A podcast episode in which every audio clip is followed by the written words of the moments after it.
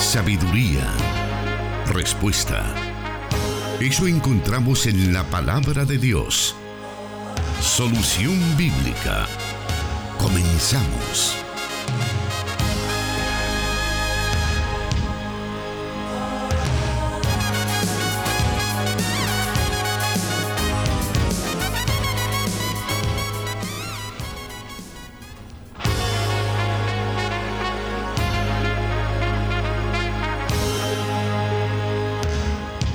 Solución Bíblica es un programa en el cual se da respuesta a diversas preguntas de nuestros oyentes.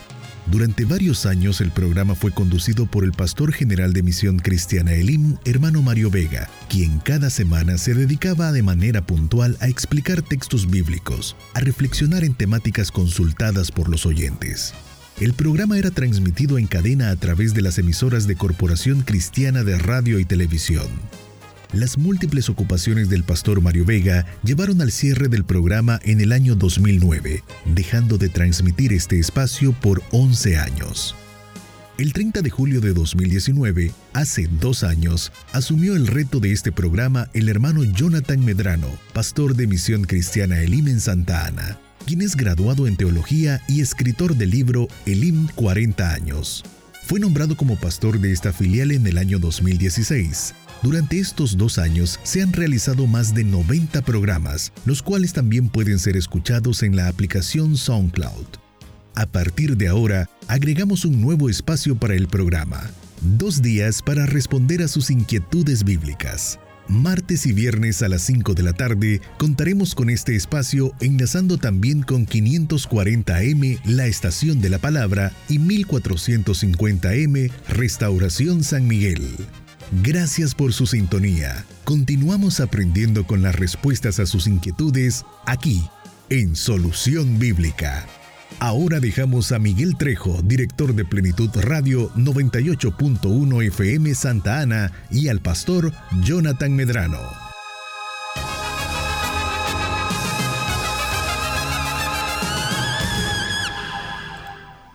Agradecemos a nuestro compañero Arnulfo por esa introducción a esta nueva emisión del programa Solución Bíblica. Como pudo escuchar en esta introducción, hoy estaremos dando inicio en este preciso día cuando estamos cumpliendo dos años al aire con la Solución Bíblica en esta nueva temporada conducida por el pastor Jonathan Medrano. Y como bien lo decía ese mismo audio, un reto que nuestro hermano ha asumido para poder llevar siempre las verdades de la palabra de Dios a cada una de las preguntas que se nos formulan. Desde hace algún tiempo teníamos planes de hacer esta segunda emisión debido a la cantidad de preguntas que recibimos. También porque estaremos dándole cobertura a las preguntas de carácter eh, bíblico de personas pues que están interesadas en aprender acerca de algunos temas también específicos que podríamos decir incluso que son estudiados por la teología.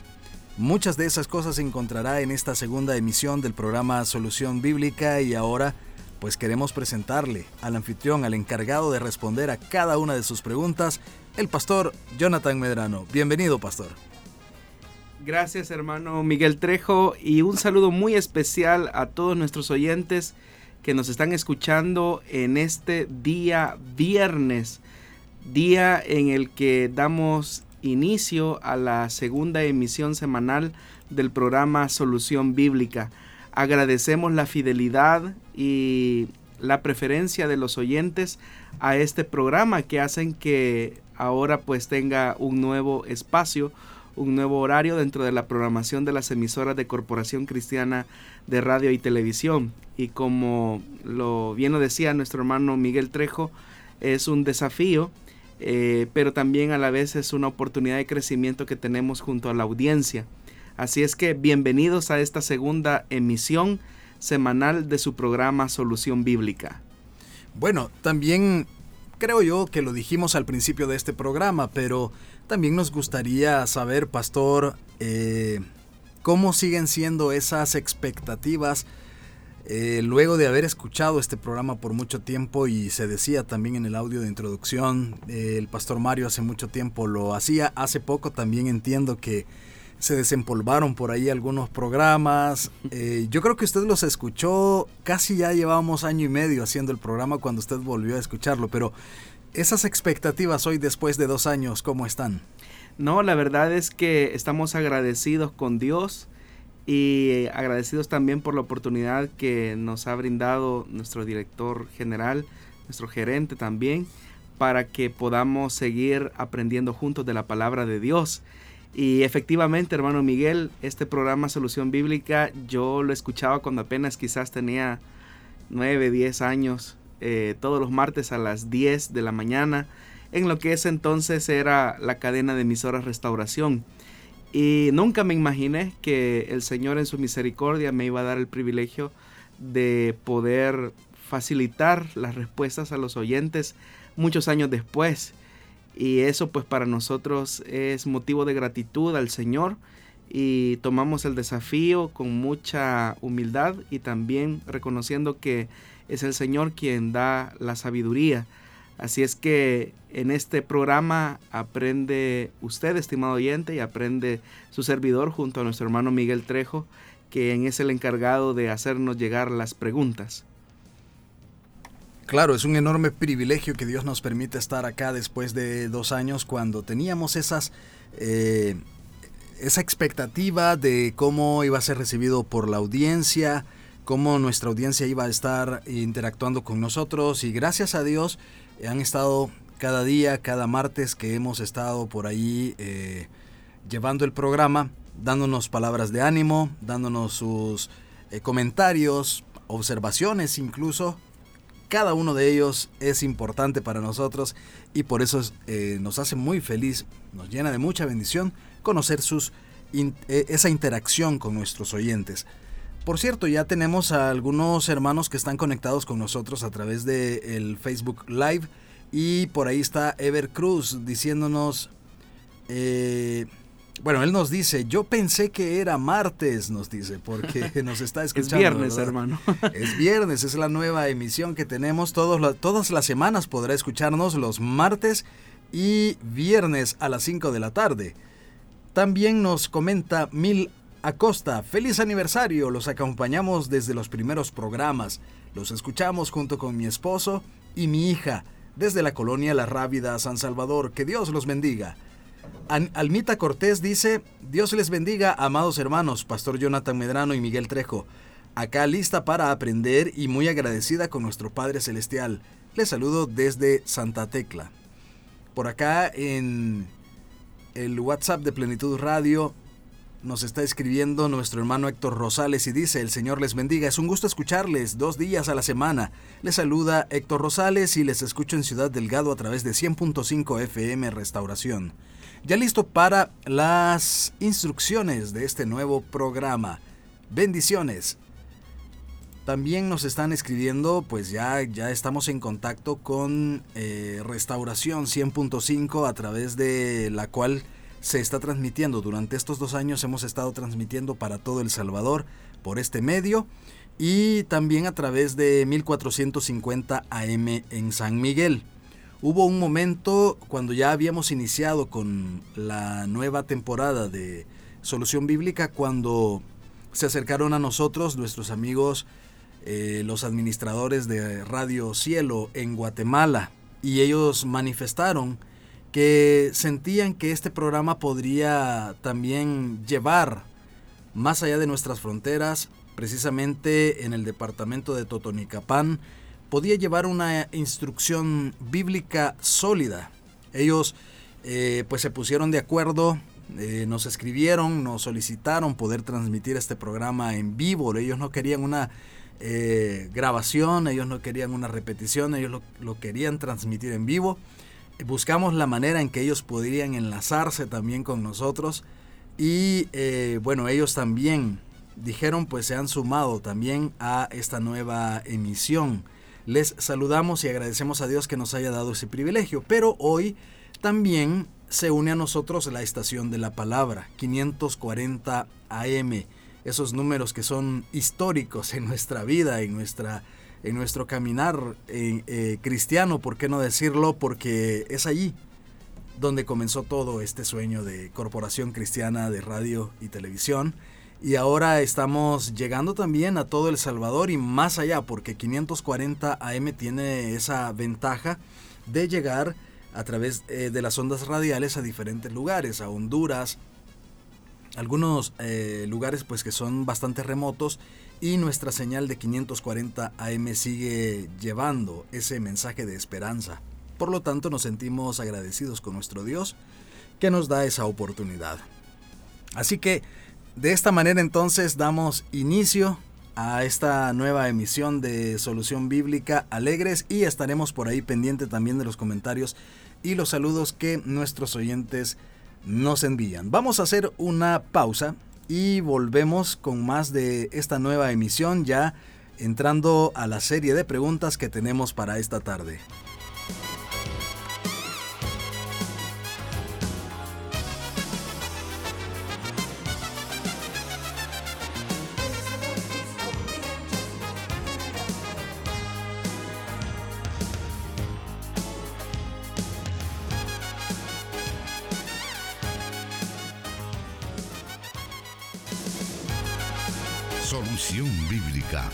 El pastor Jonathan Medrano.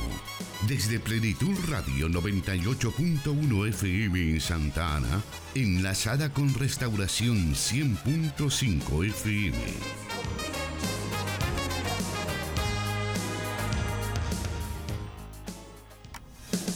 Vamos a dar a conocer en estos momentos la primera pregunta para esta tarde, la cual nos dice de la siguiente manera. Si Dios es omnisciente, ¿por qué Jesús dijo que solo su Padre sabía el día y la hora de su venida? Nos dice él o la oyente, pastor. Bueno, nos encontramos nuevamente de cara a los dos aspectos de la naturaleza de Jesucristo, el Hijo de Dios. Por un lado, su preexistencia en su calidad de Hijo de Dios y por lo tanto eh, como Dios mismo. Y por el otro lado también nos encontramos con el aspecto de su encarnación que nos habla de su calidad de hombre. Ambas naturalezas unidas eh, e inseparables desde la encarnación. Cuando se produce la encarnación del verbo tal como Juan lo describe en el capítulo número 1, Jesús tomó la condición humana en plenitud. Y de eso pues claramente nos da testimonio la carta a los Filipenses capítulo 2 versículo del 5 al 11 que dice lo siguiente, este eh, pequeño fragmento de la escritura se conoce como el canto cristológico de la humillación del Hijo. Y dice de la siguiente manera, la actitud de ustedes debe ser como la de Cristo Jesús, quien siendo por naturaleza Dios, no consideró el ser igual a Dios como algo a que aferrarse. Por el contrario, se rebajó voluntariamente, tomando la naturaleza de siervo y haciéndose semejante a los seres humanos. Y al manifestarse como hombre, se humilló a sí mismo y se hizo obediente hasta la muerte y muerte de cruz. Entonces significa que Jesús asume la naturaleza humana, en todo lo que eso implica, a excepción obviamente de la naturaleza pecaminosa, pues hay que recordar que Jesús no fue engendrado de un hombre, sino por la mediación del Espíritu Santo. Significa entonces que cuando Jesús asume esa naturaleza humana, Él aprendió a hablar, Él aprendió a comer, aprendió a vestirse, aprendió a leer. Hay personas que piensan que cuando Jesús vino a la tierra y se encarnó, él de bebé ya podía hablar, ya podía leer, ya podía caminar, podía hacerlo todo, pero no. Al asumir su condición humana, él, al igual que los seres humanos, entró en un proceso de aprendizaje y de eso pues claramente el Evangelio de Lucas en el capítulo 2 versículo 52 nos dice claramente que él iba creciendo en sabiduría, en estatura y cada vez más gozaba del favor de Dios y de toda la gente. Pero claramente nosotros estamos notando ahí que era un proceso de crecimiento como el de todos los seres humanos el que Jesús iba teniendo. Obviamente que hubo un momento en el que Jesús despertó a su conciencia mesiánica. Y la mayor parte de teólogos concuerdan que ese despertar de la conciencia ocurrió específicamente cuando se produce el momento del bautismo en agua. Cuando nosotros leemos el relato del Evangelio de Marcos, donde se nos describe el momento del acto bautismal de Juan el Bautista hacia Jesús, dice la escritura que se oyó en el cielo una voz que decía, Tú eres mi Hijo amado, estoy muy complacido contigo. Llama poderosamente la atención la afirmación de Marcos, siendo que Marcos, el Evangelio de Marcos, fue el primer Evangelio en ser escrito. Y claramente pues uno escucha que la, el mensaje del Padre va dirigido hacia Jesús y no hacia la gente como en otros evangelios se relata. Porque en el Evangelio, por ejemplo, de Mateo, lo que nosotros encontramos es que en el Evangelio de Mateo se dice, este es mi Hijo amado y en él tengo complacencia. Entonces el mensaje ahí va dirigido hacia las personas en un reconocimiento de la persona de Jesús. Sin embargo, el Evangelio de Marcos, que es el primer Evangelio en ser escrito, designa que el mensaje del Padre iba dirigido hacia Jesús. Entonces, si Jesús lo sabía todo, ¿por qué razón el Padre tendría que decirle algo que se supone que él ya sabía?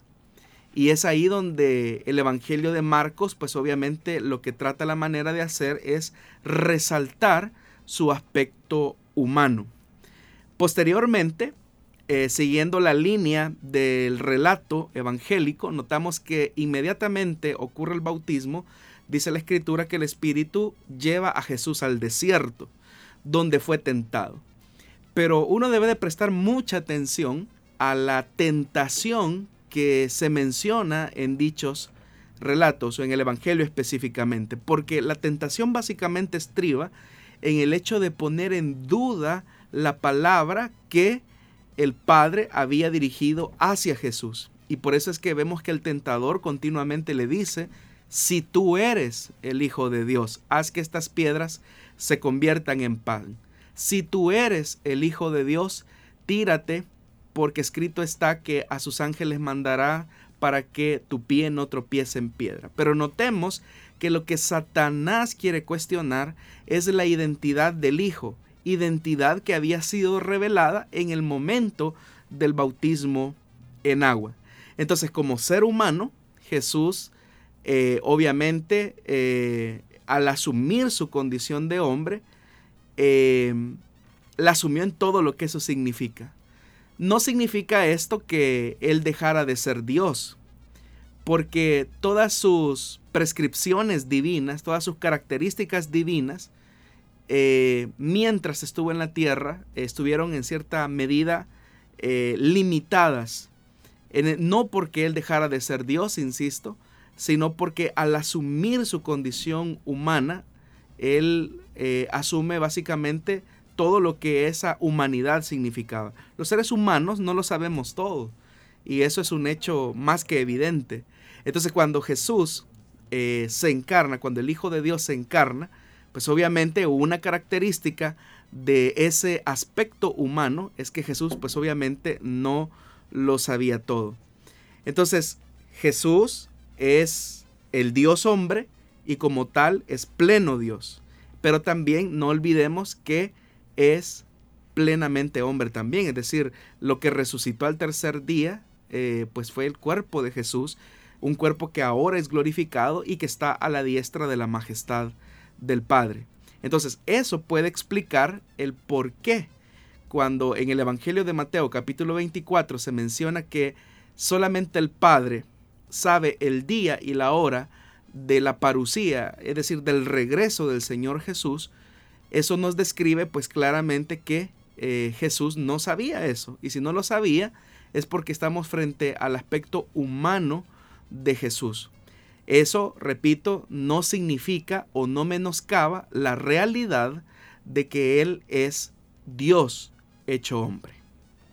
Seguimos aprendiendo de la palabra de Dios esta tarde acá en Solución Bíblica. Quédese con nosotros porque en unos momentos continuamos con más acá en el 100.5 FM, 98.1 y también 1450 AM Restauración para El Salvador, también 89.1 en Guatemala y por supuesto 540 AM. Ya regresamos.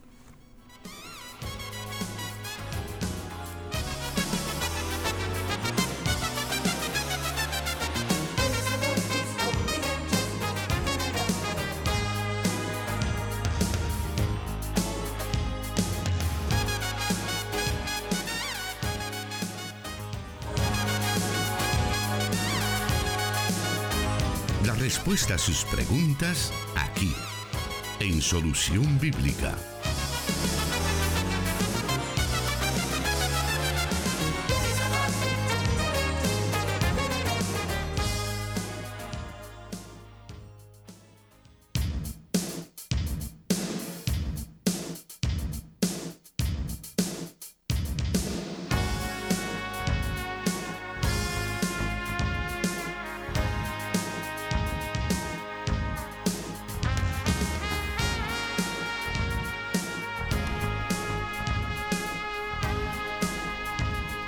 Vamos a irnos esta tarde a la segunda pregunta para esta segunda emisión de Solución Bíblica, la emisión de día viernes.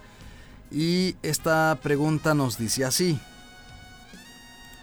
Veamos. En el Nuevo Testamento encontramos evidencia de la naturaleza trinitaria de Dios. Y aunque en el Antiguo Testamento se encuentran muchos rasgos, ¿Por qué Dios no se manifestó más claramente en su naturaleza trinitaria en el Antiguo Testamento, nos dicen? Bueno, Dios no se reveló a sí mismo en el Antiguo Testamento en términos trinitarios tan explícitos como sí lo hizo en el Nuevo Testamento, en primer lugar porque hay que tomar en cuenta que la revelación de Dios ha sido progresiva a lo largo de la historia de la salvación. Es decir, Dios es consciente de nuestra finitud, es decir, de nuestra limitante para poder entender parte de la revelación de Dios.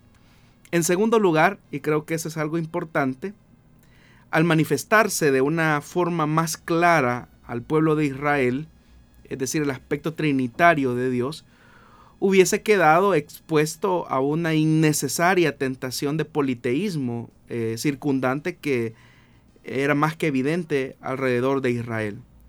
Pero no por ello se deja en evidencia que en el Antiguo Testamento eh, se prepara el terreno de la verdad de lo que posteriormente llegaría a ser la doctrina de la Trinidad. Y algunos de esos ejemplos claros que encontramos en el Antiguo Testamento son, por ejemplo, el uso del nombre Elohim, que es la forma plural para hacer referencia a Dios. Y curiosamente, el uso de Elohim se, une al verbo en singular que aparece, por ejemplo, en Génesis capítulo número 1, versículo 1, donde dice que en el principio creó Elohim, el cielo y la tierra. Entonces notemos cómo eh, se utiliza el nombre de Elohim, pero eh, precisamente vemos que el verbo se conjuga precisamente eh, en esa condición, es decir, es, es un verbo en singular.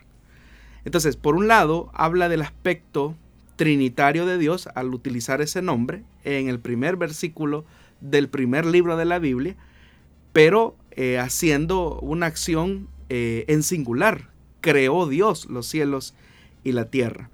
También el empleo de varias formas eh, triádicas en referencia a Dios, como por ejemplo la visita de los tres hombres en Génesis capítulo 18, el triple nombre que aparece, ¿verdad? De alguna manera, Dios de Abraham, de Isaac y de Jacob, una referencia triple, que más que todo hace una eh, mención o alusión, si bien es cierto, a las generaciones en las que Elohim se ha ido manifestando a Abraham, a Isaac y a Jacob.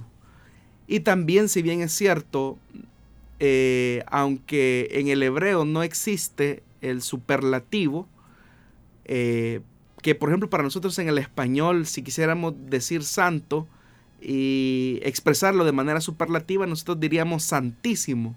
En el hebreo no existe esa, esa comprensión. Y por eso es que a veces eh, se dice santo, santo, santo. Pero aún esa repetición que aparece tres veces hace un énfasis, sí, en el aspecto de que Dios es trino y uno. También en el Antiguo Testamento encontramos que el ángel de Dios, que se refiere en ocasiones al hecho de que es Dios quien lo comisiona y lo envía para una tarea específica, en otras ocasiones se manifiesta como que si fuera el mismo Dios. Son como algunos rasgos que nos van anticipando eso.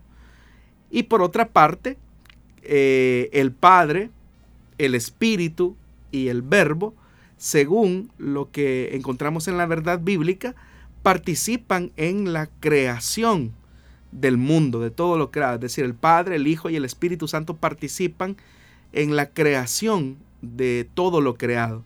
Y de eso pues nos da testimonio el Antiguo Testamento, que fue Dios el que creó todas las cosas, pero en el Nuevo Testamento nosotros encontramos evidencia que las tres personas de la Trinidad participan en la creación.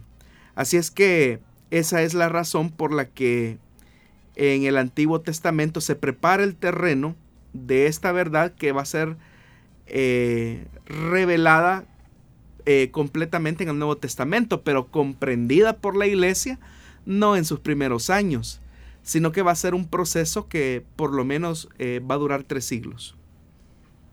Vamos en estos momentos a compartir algunos de los comentarios que estamos recibiendo a través de las redes sociales. Y nos escribe Ever Cruz saludándonos, Eric Flores, paz hermanos, siempre oyéndoles. José López dice, buenas tardes hermanos, Dios les bendiga, que Dios siga bendiciendo con abundante sabiduría y muchas gracias por seguir enseñando de la palabra de Dios. Soy el hermano José y les escucho en San Salvador. Nos escribe Ponce Carpio. Dios les bendiga hermanos, ya listo con otro programa para poder aprender más de la palabra del Señor. Siempre desde la ciudad de Houston, Texas. Que Dios le siga usando en gran manera. Y nos está saludando también José M. Díaz. Saludos desde Monterrey, México. Nos dice, gracias por estar ahí escuchándonos. Maximino Núñez, Muchas bendiciones hermanos, que Dios los bendiga hoy, mañana y siempre. Nuestro hermano nos escucha en Iowa, Estados Unidos. Y por acá también nos están comentando en la, esto en la página de, de Solución Bíblica. Ahí estamos transmitiendo en estos momentos en vivo y también por medio de Plenitud Radio y Misión Cristiana Elim Santa Ana. Esos en vivos los estamos realizando para que usted pueda vernos, escucharnos y también pueda comentar. Recuerde que puede enviarnos todas sus preguntas, puede enviarnos cualquier duda que usted vaya eh, a lo mejor teniendo mientras se desarrolla cada tema. Usted puede anotar sus preguntas y enviárnoslas. Con, el mayor de los gustos se las estaremos dando a conocer muy pronto. Haremos una nueva pausa y volvemos con más de esta emisión de día viernes de Solución Bíblica.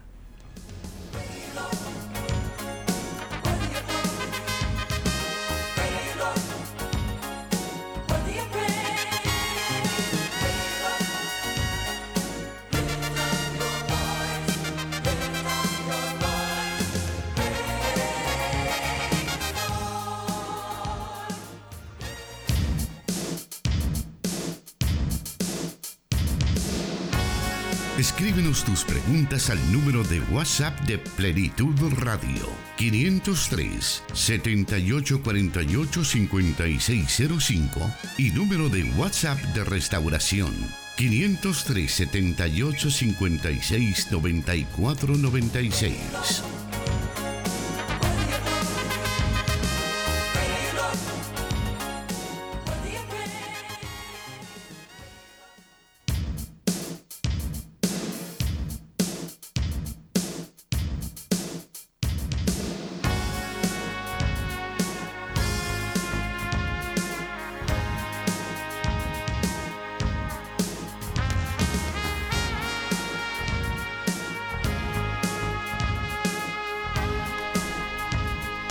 Estamos leyendo otros mensajes que recibimos. Esta vez Roxy, Roxy dice Dios les bendiga hermanos en Cristo Jesús. Israel Claros dice Dios les bendiga. Qué bueno que estén martes y viernes. Guadalupe Palacios también nos está saludando. Felicidades por esos dos años que el Señor en su infinita misericordia les ha permitido llegar al aire con solución bíblica. Que Dios dé mucha sabiduría a nuestro hermano Jonathan. También nos escribe Delmi Ortega y Oscar Mauricio y nos está también eh, enviando ya su pregunta, la cual vamos a estar tomando, de la cual vamos a estar tomando nota y estaremos respondiendo en unos días. También saludamos a Douglas Cruz que se reporta con nosotros. Vamos a la siguiente pregunta para esta tarde y esta nos dice así. En el Nuevo Testamento se hace mención de los judíos. ¿Cuál es la diferencia con los judaizantes? Bueno, habría que ubicar específicamente eh, en qué texto del Nuevo Testamento o específicamente eh, por el cual se pregunta por el término judío. Porque si bien es cierto, el término judío hace una alusión a un practicante de la religión judía y obviamente descendiente de Abraham, pero hay que eh, enfatizar que la diferencia sustancial básicamente es que el judío, eh, por ejemplo, de los evangelios, eh, cuando se hace mención de los judíos en los evangelios, no solamente está haciendo un énfasis en el hecho de personas que son descendientes de Abraham y que practican la religión del judaísmo, sino que se hace también un énfasis en el hecho de que ellos no reconocieron a Jesús como Mesías, a diferencia de los judaizantes que los judaizantes son judíos, es decir, forman parte del pueblo de Israel, son descendientes de Abraham y reconocen a Jesús como Mesías, pero no se desligan de las prácticas del judaísmo. Es por eso que nosotros debemos de, ver eso. Y digo esto porque en el Evangelio de Juan, cuando se hace mención acerca de los judíos, esa mención o esa alusión a los judíos, por un lado, eh, sigue esa misma línea en el hecho de personas o descendientes de Abraham, pertenecientes a la nación de, eh, de Israel, que practican la religión judía, pero que no reconocieron a Jesús como el Mesías. Y por eso es que en el Evangelio de Juan hay, un, hay una tensión entre el judío y los que creían en Jesús. Y es una tensión que se ve a lo largo de todo el Evangelio. Pero los judaizantes, eh, repito, son personas judías que han creído que Jesús es el Mesías, pero no solamente siguen observando la ley de Moisés, sino que tratan la manera de sistematizar un proceso por el cual aún los gentiles tengan que observar dicha ley. Y es con ellos, pues obviamente que el apóstol Pablo va a tener bastantes dificultades, porque estos judaizantes se andaban eh, metiendo en las comunidades eh, cristianas gentiles con la intención, sí, de armonizar con ellos, pero también de obligar a los gentiles a que guarden los ritos de la ley mosaica. De eso pues también encontramos testimonio en el libro de los Hechos de los Apóstoles. Pero sustancialmente, entonces eh, digo esto, judío practicante de la religión judía que no reconoce a Jesús como Mesías, judaizante, un judío que sí reconoce a Jesús como Mesías, pero que sigue guardando la ley de Moisés. Eso es lo que podríamos decir en cuanto a esta diferencia entre un término y el otro. Vamos a aprovechar este bloque para poder escuchar otra respuesta a otra de las preguntas que nuestros oyentes nos envían. Y esta dice así. He escuchado que al hablar de la iglesia primitiva no se habla del cristianismo, sino de los cristianismos. ¿A qué se debe esta distinción? Bueno, la razón por la cual quizás usted habrá encontrado esa mención en plural al hablar acerca del movimiento que se derivó de las enseñanzas de Jesús es porque cuando la iglesia nace, eh, recordemos, nace en Jerusalén, pero luego la iglesia es dispersa según lo que encontramos en el libro de los Hechos de los Apóstoles. Cuando la iglesia se dispersa, también comienza a haber una inclusión del mundo gentil y ellos comienzan a creer en Jesús como Señor, en todo lo que eso significa. Pero su comprensión acerca de ciertos aspectos teológicos se va distanciando sustancialmente de la iglesia madre, que era la iglesia de Jerusalén. De tal forma que, por ejemplo, los evangelios son expresiones testimoniales de las comunidades cristianas del siglo I. Y nosotros podemos encontrar que en cada uno de los evangelios hay un interés eh, específico para tratar la manera de evidenciar, expresar eh, su comprensión de fe acerca de Jesús. Por ejemplo, en el Evangelio de Mateo nosotros encontramos que hay una, hay una procedencia propiamente judía. Y al evangelista de Mateo le interesa hablarle a judíos que están en la dispersión y enfatizar la verdad de que Jesús sigue siendo el Mesías prometido de Israel, el descendiente de David. Pero ese es el interés de Mateo, porque Mateo responde a comunidades judías. Eh, por eso es que nosotros encontramos ciertas alusiones a ciertos aspectos eh, del judaísmo en el Evangelio de Mateo. En el Evangelio de Marcos, como lo dije en una intervención anterior, el interés es eh, ver la humanidad de Jesús, conocer la humanidad de Jesús. Se calcula que el Evangelio de Marcos, algunos lo ubican entre eh, más o menos el año 60, algunos, algunos incluso van más allá y dicen que el Evangelio de Marcos se escribió en el 56. Pero en todo caso estamos hablando de un escrito en el que se quiere rescatar el aspecto humano de Jesús. No tanto porque ya hubiese una amenaza del gnosticismo, sino más bien porque eh, la comprensión de la comunidad podría perder de vista eh, el elemento de la encarnación eh, de Jesús como ser humano, como hombre. Y por eso es que el énfasis de Marcos es resaltar, por un lado, que es el Hijo de Dios, el Hijo del hombre, eh, que tiene esos, esos elementos propiamente característicos de poder, porque el Espíritu Santo está sobre él pero que su, su, mensaje pues va dirigido a gentiles. Por eso es que en el Evangelio de Marcos uno encuentra muchas imprecisiones en el aspecto de, de las referencias geográficas a las que el Evangelio de Marcos hace, hace, hace referencia.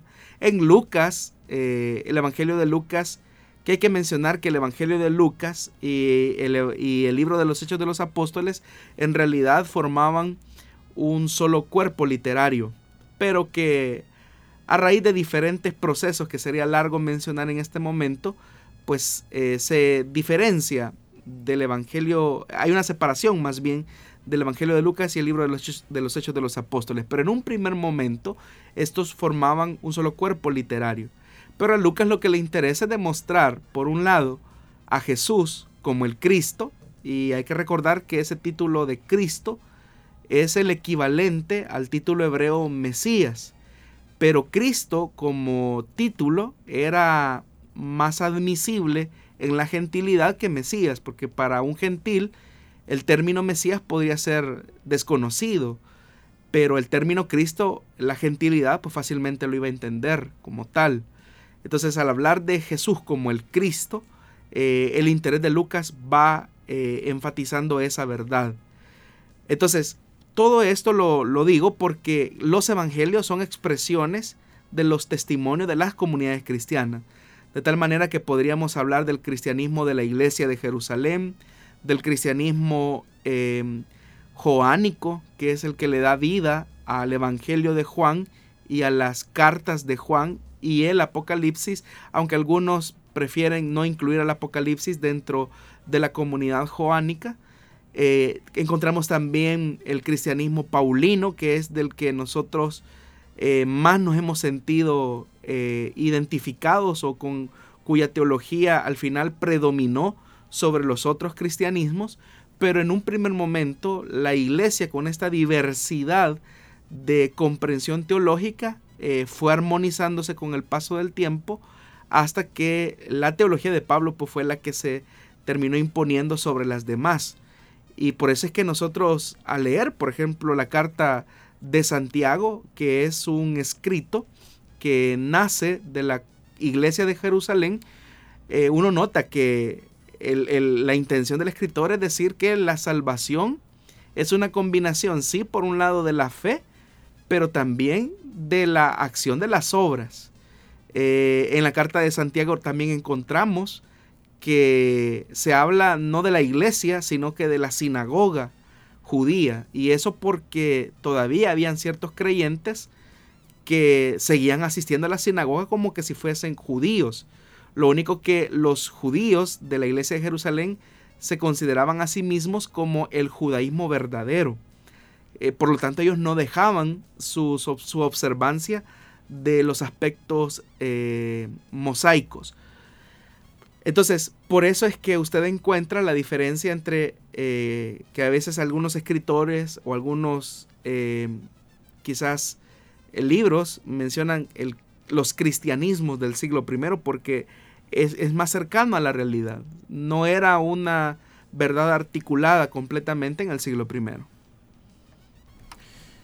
Seguimos recibiendo más mensajes de nuestros oyentes, algunos, algunas notas de voz incluso que nos han estado enviando por ahí, saludándonos por el segundo aniversario de Solución Bíblica y por esta segunda emisión que vamos a tener desde hoy, todas las semanas, los días viernes en vivo a las 5 de la tarde. Siempre eh, será a las 5 de la tarde, al igual que el martes, por lo tanto desde ya estamos haciéndole la invitación para que todas las semanas usted se una con nosotros a aprender más de la Biblia, los dos días que estaremos transmitiendo este programa. Así que pendiente entonces de, de estar siempre en nuestra sintonía. Haremos una breve pausa y vamos a regresar con otras preguntas porque todavía tenemos tiempo para ellas.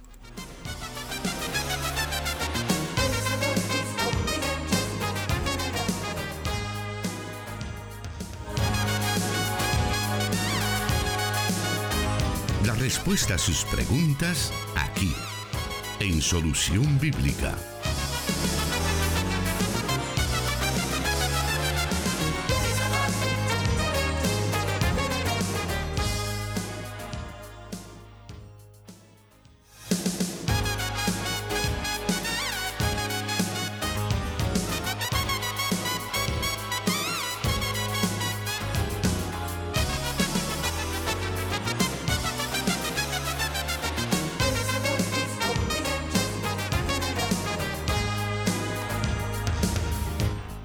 Dije hace unos instantes, tenemos tiempo para seguir escuchando más respuestas a sus preguntas. Vamos a irnos a la siguiente, la cual nos dice así. ¿Quiénes eran los esenios y qué diferencia tenían con los fariseos y los saduceos? Bueno, lo que sabemos de los esenios eh, es gracias a los testimonios que Flavio Josefo en sus obras da, específicamente en su libro de Antigüedades de los Judíos. Y los esenios básicamente eran un grupo judío que a finales del siglo II antes de Cristo deciden separarse del judaísmo ortodoxo de Jerusalén porque durante ese periodo que para nosotros en el mundo evangélico es conocido como el periodo de silencio, eh, se suscitan muchos eventos históricos eh, al interior de Israel.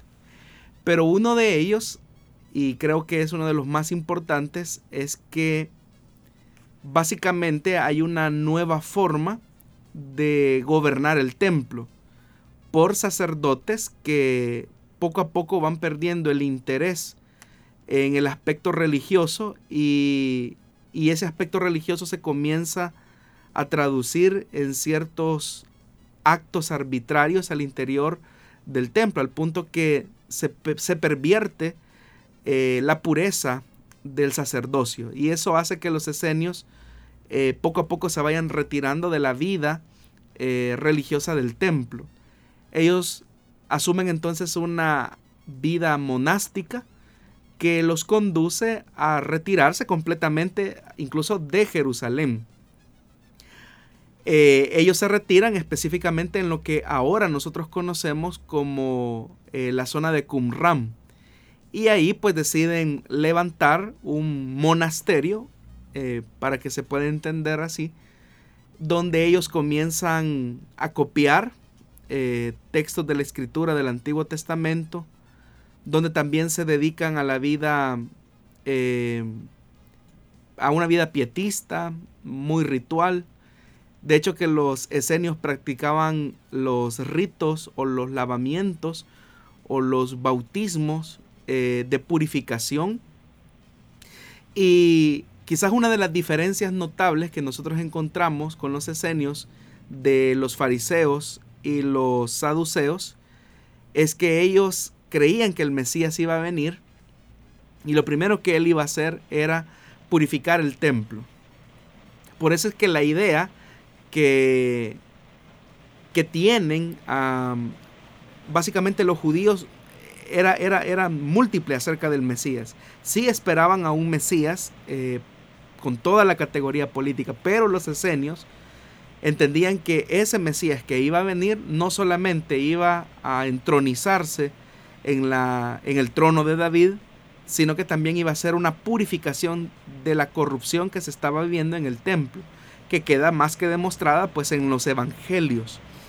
Ahora, las diferencias sustanciales con el caso de los saduceos es que los saduceos pues obviamente ellos estaban completamente en el control y vivían de toda la vida del templo.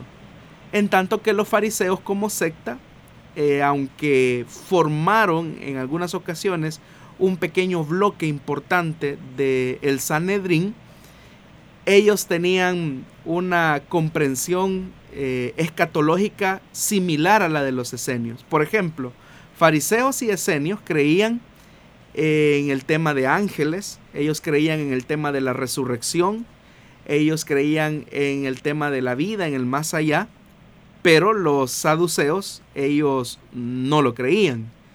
Para los esenios, escritura sagrada era todo lo que nosotros llamamos eh, Antiguo Testamento. Pero para los saduceos, es decir, para los sacerdotes, escritura eh, sagrada, canónica, era simplemente la Torá, los primeros cinco libros eh, de la Biblia, lo que nosotros conocemos como Pentateuco. Los fariseos, al igual que los esenios, como ya lo dije, ellos aceptaban toda eh, la Tanaj, es decir, todo el Antiguo Testamento. para esenios y fariseos, obviamente, ellos coincidían en que los profetas tenían un valor específico que era pertinente para la vida social del pueblo. Para los saduceos no. Era simplemente la vida eh, que tenía que estar dirigida a partir de los preceptos legales, específicamente de la ley de Moisés, nada más. Pero si, si bien es cierto, los saduceos dan cierto valor a los profetas, pero no en un aspecto canónico como sí lo dieron los esenios y los fariseos. También hay que recordar que tanto esenios como fariseos tienen una fuerte influencia de lo que se conoció como los movimientos apocalípticos de precisamente de ese periodo intertestamentario. Así que esas serían, digamos, algunas de las diferencias más notables de los esenios, fariseos, y encontramos que no solamente hay diferencias, sino que también hay similitudes entre esenios y fariseos que se distancian eh, sustancialmente de los saduceos. Vamos a aprovechar estos minutos que nos restan de esta emisión para conocer la siguiente pregunta. Y dice eh, así, ¿quiénes eran los cristianos patripacionistas y docetistas? ¿Eran ellos gnósticos? Bueno, el patripacionismo es una comprensión del cristianismo heterodoxo del siglo II. Y cuando hablo de cristianismo heterodoxo me estoy hablando eh, de lo que hoy nosotros llamaríamos un grupo eh, hereje, que comprendía que en realidad entre el Padre eh, y el Hijo no había una distinción de personalidad, sino que lo que había eran simplemente modos en los que la divinidad se manifestaba a los hombres. El creador de esta comprensión patripacionista fue Sabelio eh, de Pentápolis. Y Sabelio es el fundador o el precursor más bien de lo que se conoce como modalismo sabeliano. Y básicamente en el aspecto del patripacionismo, eh, lo que ellos enseñan es que el Padre sufrió eh, en la muerte o en el modo de la muerte del Hijo. Entonces para ellos el Padre fue el que murió también en la cruz, porque ellos no distinguen, no hay una distinción entre el Padre y el Hijo. Esto es lo que le va a dar vida a lo que ahora nosotros conocemos como la secta del nombre de Jesús. Esa idea del patripacionismo. Y no, en el caso del modalismo sabeliano o del modalismo eh, patripacionista, no del todo hay una influencia directa del gnosticismo. En el caso del docetismo, que es otro eh, cristianismo heterodoxo o hereje, como lo podríamos llamar, es que los docetistas creían, eh, y ellos sí eran gnósticos, ellos creían que Jesús simplemente había tenido un cuerpo solamente en apariencia, porque los docetistas creían que eh, la materia y el cuerpo eran pecaminosos y eran como la cárcel del alma. Entonces, siendo que Jesús es Dios, ellos no consideraban que Jesús en su calidad divina hubiese podido tener un cuerpo físico. Entonces los, eh, de hecho que docetismo viene de una palabra griega, eh, doqueo, que lo que significa es parecer, y ellos creían que Jesús simplemente había tenido un cuerpo solamente en apariencia.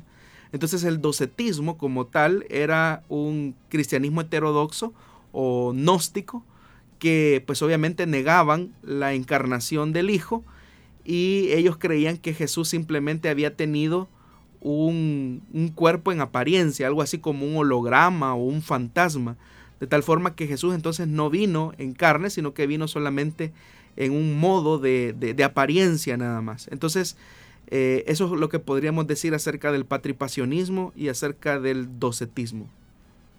Y de esta manera estamos llegando al final de nuestra segunda emisión de la semana de Solución Bíblica. En este día cuando hemos estado también celebrando el segundo aniversario de esta nueva temporada de Solución Bíblica. Dos años donde hemos tenido la respuesta a muchas preguntas, todas de nuestra audiencia. Podemos decir que también tenemos la misión cumplida porque hemos alcanzado eh, a cubrir varias preguntas a tal grado que podemos decir que estamos al día. Casi las preguntas que se están respondiendo son las que han ido llegando en una o dos semanas. Por lo tanto, le motivamos para que usted siga haciendo sus preguntas, que usted siga escribiéndonos y de esa manera dándonos a conocer cuáles son las preguntas que usted tiene respecto a diferentes eh, situaciones, circunstancias de la vida o incluso a, a través del estudio que usted realiza de la palabra de Dios. Es muy importante que podamos despejar todas nuestras dudas y así estar seguros que estamos caminando sobre la verdad. Agradecemos a todos los que se han comunicado con nosotros, nos han escrito a través de los diferentes medios que hemos estado utilizando para llevar esta transmisión, sobre todo en Facebook, en la transmisión de Facebook Live. Le agradecemos y por supuesto, pastor, queremos agradecerle también por esa fidelidad a Dios en estos dos años, respondiendo a nuestra audiencia. Gracias nuevamente, hermano Miguel, por acompañarnos durante estos dos años. Agradecemos nuevamente a nuestros oyentes por su fidelidad, a nuestros socios que hacen posible que los medios de comunicación de Corporación Cristiana de Radio y Televisión sigan al aire sin pautas publicitarias, sin vender sus espacios eh, radiales o televisivos. Y eso es solamente gracias a la fidelidad de Dios y también a la constancia de nuestros socios del proyecto El Salvador Metro a Metro y de los socios de Plenitud Radio. Y si pues si el Señor nos permite la vida y Él no ha venido por nosotros, nos vamos a volver a encontrar el próximo martes en una nueva emisión de su programa Solución Bíblica. Muchísimas gracias por haber estado con nosotros y que Dios le bendiga grandemente.